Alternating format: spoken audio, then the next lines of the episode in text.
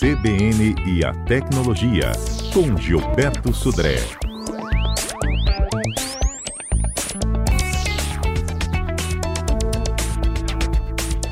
Na dica de hoje, os aplicativos que podem nos ajudar a planejar uma viagem com mais economia. Gilberto, bom dia. Bom dia, Fernanda. Bom dia, ouvintes da CBN. Exatamente, Fernanda. Estamos aqui já em praticamente em novembro, né? E muitas pessoas uhum. aí aproveitando, uh, planejando as férias, né? Pelo menos a gente não vai poder muitas vezes viajar para lugares muito longe, mas alguns lugares bem interessantes aqui, até no próprio estado, que a gente pode planejar. E aí a gente pode usar, né, a nosso favor, alguns aplicativos bem interessantes, né? Que ajudam a gente a encontrar hospedagem ou mesmo meios de transporte para chegar até uh, o local. E eu separei aqui algumas sugestões aqui para os nossos ouvintes para que possam utilizar o próprio smartphone né, ou o próprio computador para fazer esse planejamento, né, ou seja, economizar, porque consegue encontrar algumas promoções e vantagens e também planejar sua viagem. Vou começar aqui falando do, um, de um aplicativo que também é um site chamado de Booking.com. Ele tem versões para Android e para iOS, é um aplicativo é, gratuito, né, completamente gratuito, e ele tem uma, uma vantagem interessante de opções de hospedagem. Né? Eu posso olhar lá é, através dessa, desse aplicativo opções para reserva de hotéis, quartos particulares, destinos nacionais e até internacionais. Aí você pode colocar lá a data de, de check-in, né? ou seja, onde você quer começar a sua hospedagem, dizer a cidade de destino e ele coloca lá para você as principais vagas disponíveis para você fazer sua reserva. E você pode, inclusive, é, fazer é, a reserva através do próprio aplicativo, inclusive pagar a reserva através do próprio aplicativo também, nesse caso. Outro aplicativo super legal também também gratuito, é, com compatível, compatível com Android e iOS, é o TripAdvisor.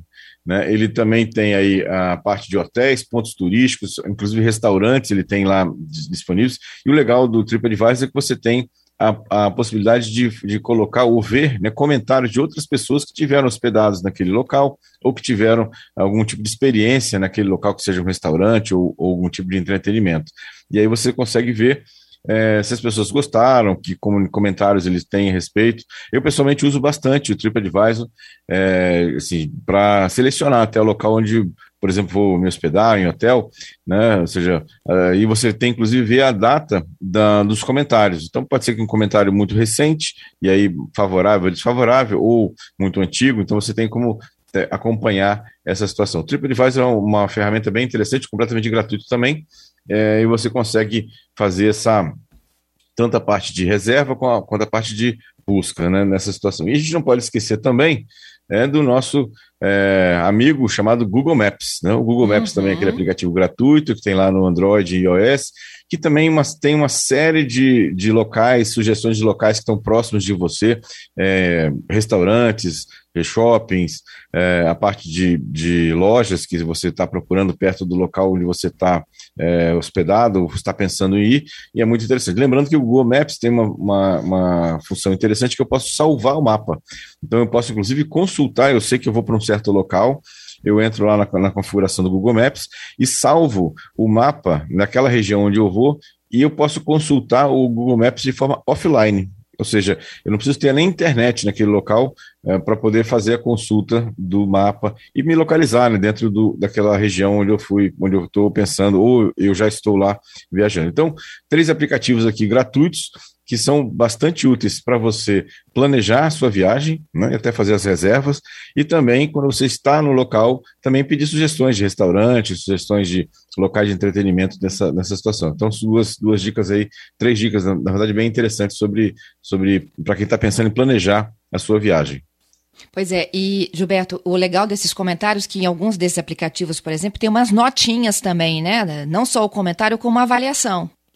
Isso, tem, você tem uma média, né, de, dizendo que ó, esse, esse estabelecimento tem, por exemplo, nota 4, 4,5, 3,5, né, e você pode também ver é, os comentários, né, o mais favorável, menos favorável, que aí você consegue ter uma ideia de outras pessoas que estiveram lá, né, e o que, que acharam do local. Excelentes dicas, viu, gente? Agora vou pedir para Gilberto explicar também aqui no nosso Tecnologia desta quarta-feira. Que ação é essa do Instagram que vem limitando as curtidas das pessoas, Gilberto?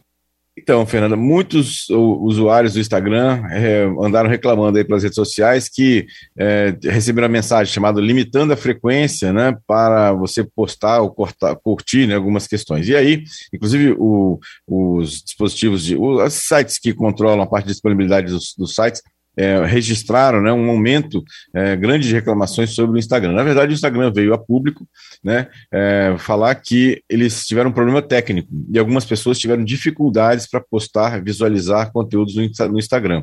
E aí, ele, ele, segundo eles, eles resolveram rapidamente o problema e pedem, pedem desculpas por qualquer transtorno. Né? Mas, ou seja, eles é, reconheceram que foi uma falha técnica, mas que aparentemente foi resolvido pelo, pelo próprio aplicativo. Ah, então era uma falha técnica e não curtida demais, é isso? Não, exatamente, exatamente. Não tinha, ninguém curtiu nada mais, nem fez nenhum tipo de comentário muito frequente, porque isso, esse, esse, esse, essa mensagem é uma mensagem que pode aparecer para algumas pessoas quando você ou curte muitas é, postagens em um curto espaço de tempo, ou você comenta né, muitas, muitas postagens num curto espaço de tempo. Aí, na verdade, o Instagram ele pode imaginar que você é um robô. Né? Então, ele limita as curtidas e postagens, né, o, comentários em, em, posts.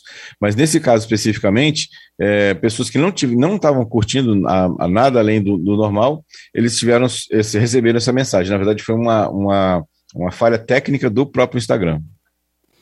Então tá resolvido. Bom, Gilberto, ficamos aqui com suas dicas por hoje. Te espero na sexta, hein? Obrigado, Fernando. Obrigado aos ouvintes. Até sexta-feira com mais tecnologia.